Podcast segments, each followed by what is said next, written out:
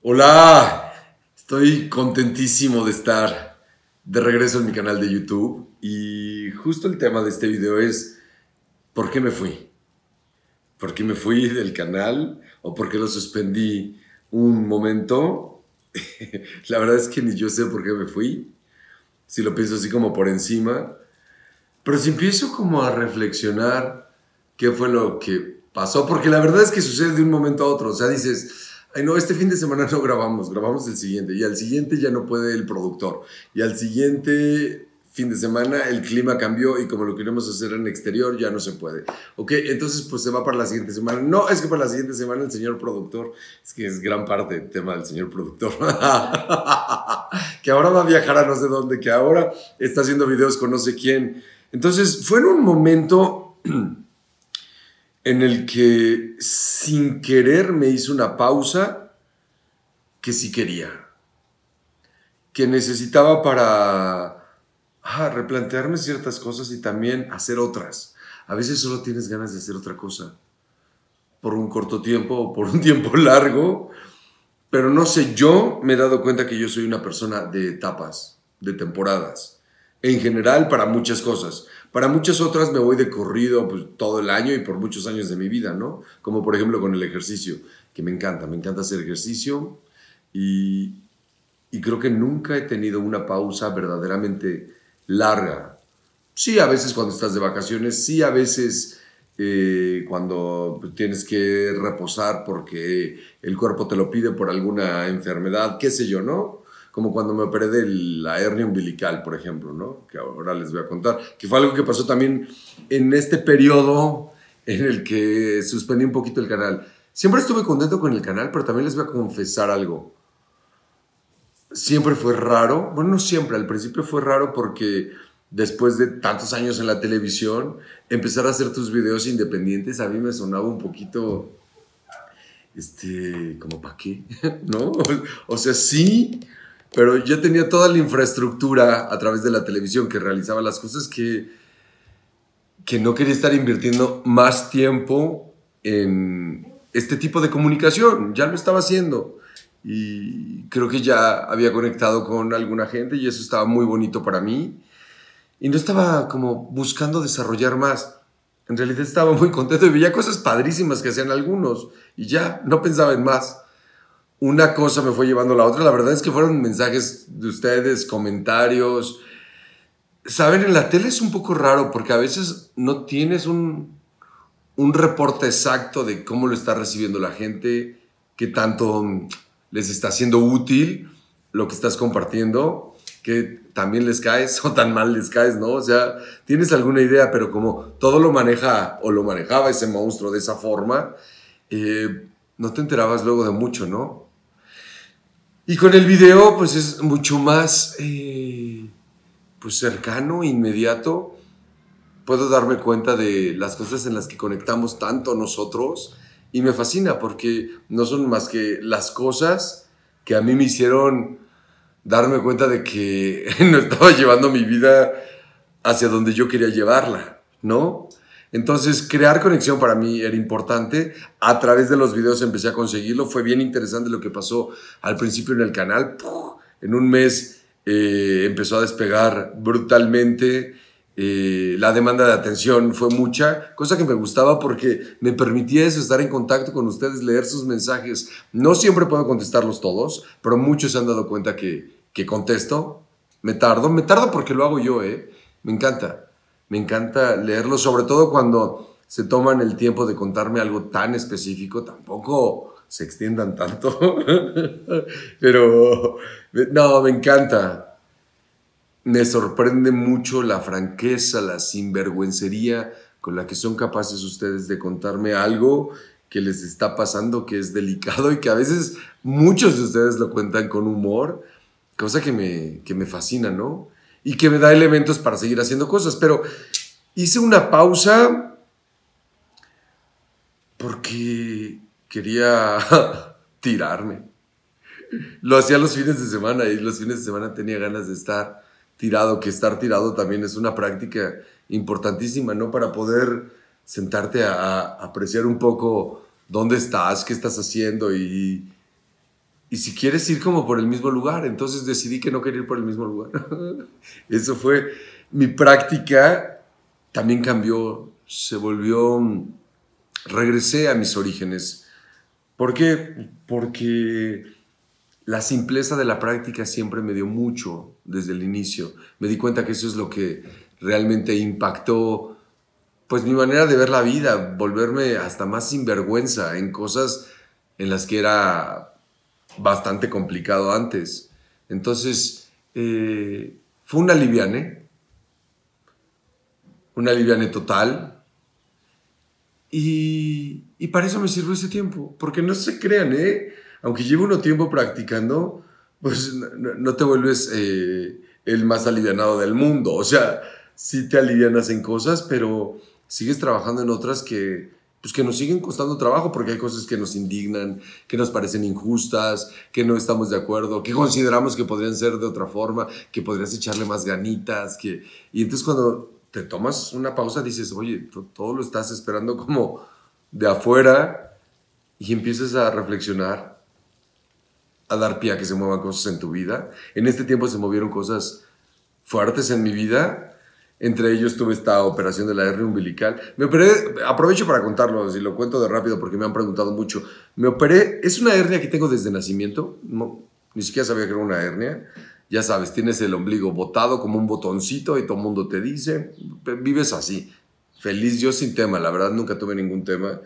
Nunca me molestó, pero fue a, a partir de mi reaparición en televisión en TV Azteca que la gente me empezó a escribir diciéndome, oye, te veo el ombligo un poquito más botado. Todo bien, no tienes molestia. Incluso algunos doctores. Dije, ah, caray, nunca me había molestado, ¿no?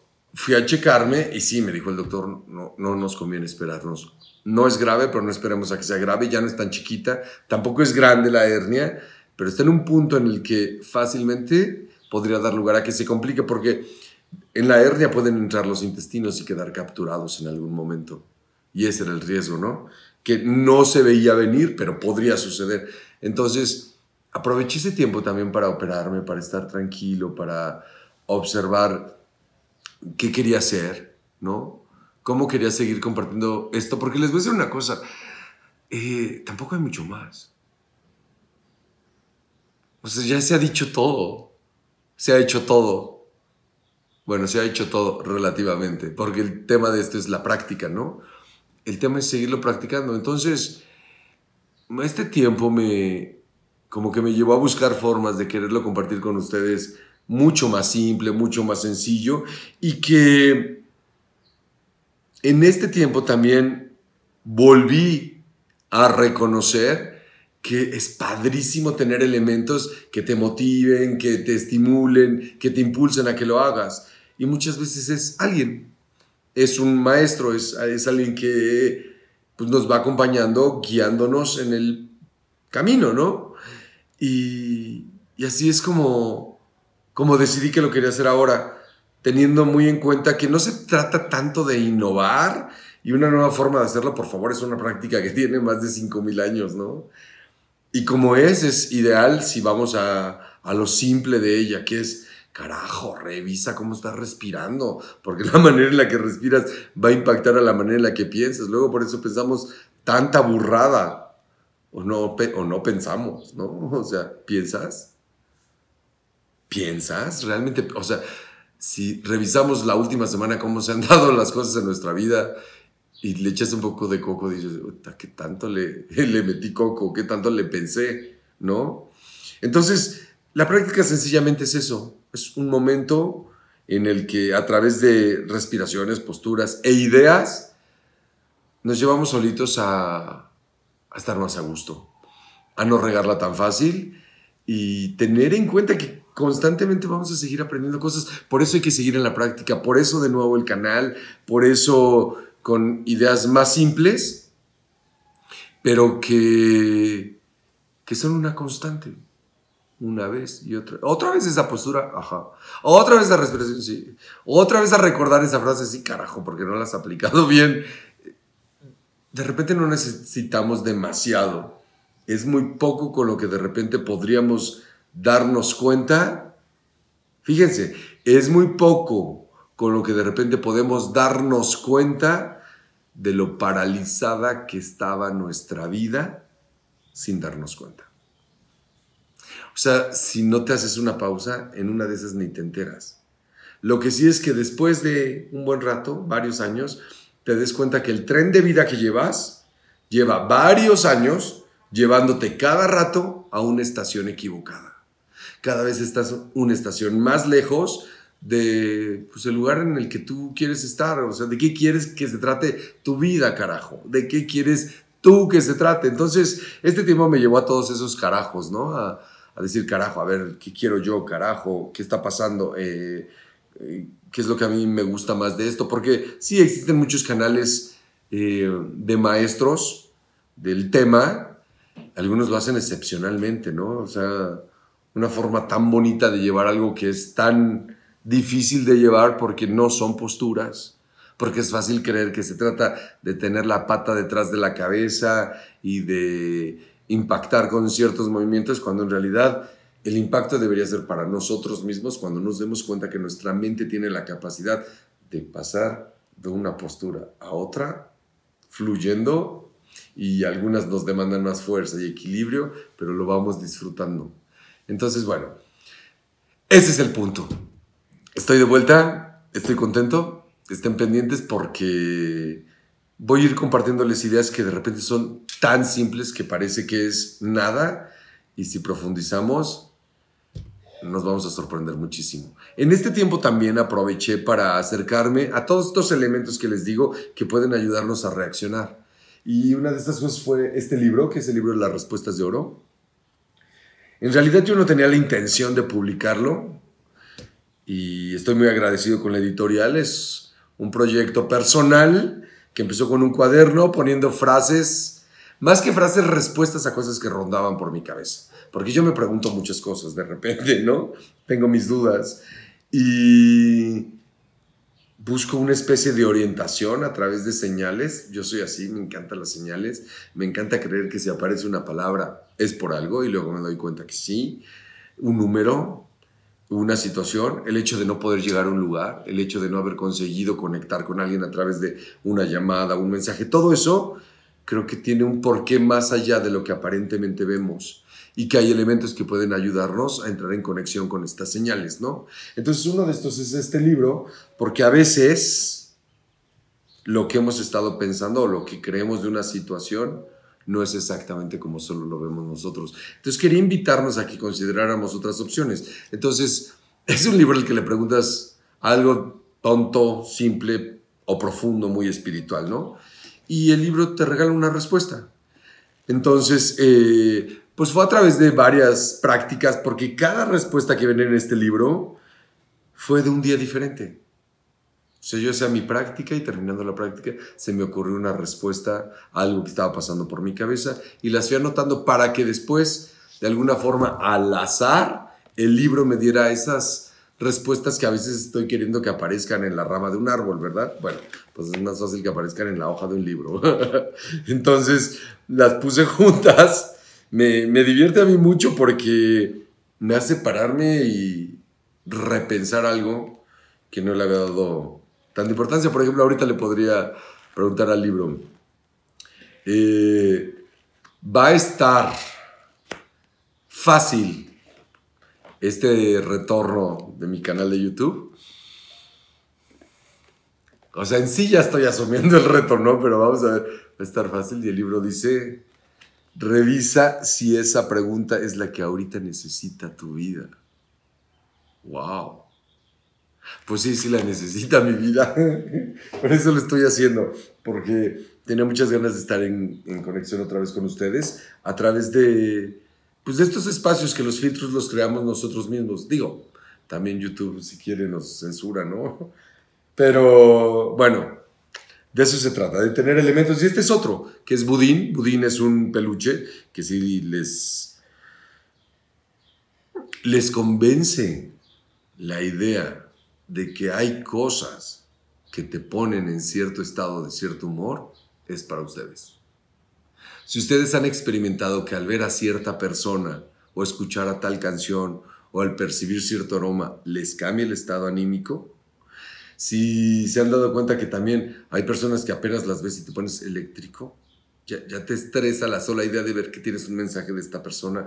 O hay música que dices, ay, no quiero oír eso porque me bajonea, porque me pone altanero, porque qué sé yo. Si les pasa eso, si se dan cuenta de la influencia tan fuerte que tienen ciertos elementos, aquí está Budín.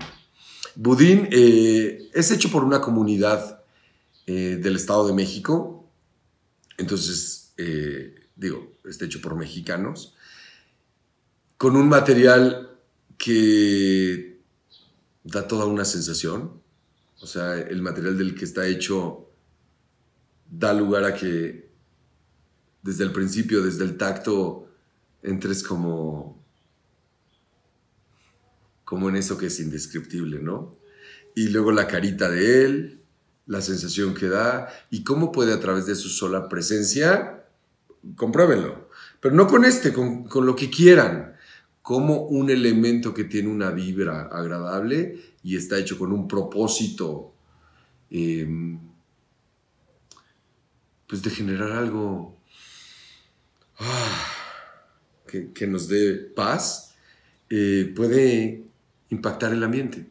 Y, y se los digo, puede ser una canción, puede ser una palabra, podemos ser nosotros mismos, que ese es el ideal. Pero este es un elemento que puede ayudarnos en algún momento con solo verlo a calmarnos. Sé de gente que eh, lo tiene y que dicen que a veces con solo abrazarlo y tenerlo cerca, la sola sensación los hace entrar en otro estado. Ese es el punto. Digo, aunado a que existen también peluches de osos, de conejos, y yo dije, ¿por qué no va a haber uno de un Buda? Y hay una familia que está dispuesta a hacerlo. No tengo ningún empacho en recomendarlo e impulsar eh, pues este proyecto tan bonito que, que puede ayudarnos sencillamente a sentirnos bien. Y si quieres regalárselo a alguien, le estás regalando, siéntete bien. Ahí está. Bien sentado, siéntate bien y siéntete bien. Eso es. Bueno, quiero seguir desarrollando más elementos porque ese soy yo. Porque yo funciono así, yo funciono con cosas pequeñas que me van reactivando durante el día. Y como les decía, también estoy impregnado de uno que otro aroma que he notado que me dan energía. No solo los alimentos, sino también lo que olemos. Te, puede poner de buenas algo o te puede poner de muy mal humor algo. El tema es no dejar que nos domine, pero si tenemos la oportunidad de tener algunos elementos que nos hagan la vida más disfrutable, pues ese es el punto. Ese es todo el punto. Bueno, pues aquí estamos, estamos de vuelta. No olviden suscribirse los que no se han suscrito. Voy a leer sus mensajes, estar pendiente de sus comentarios. Va a haber prácticas, por supuesto va a haber prácticas. El secreto está en la práctica.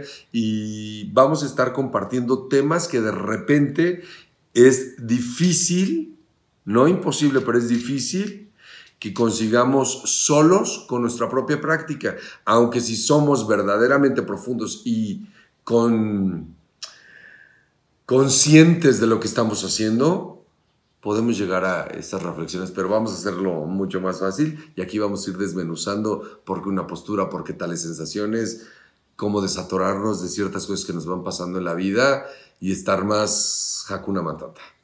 Soy Alejandro Maldonado y tan tan tan, namaste.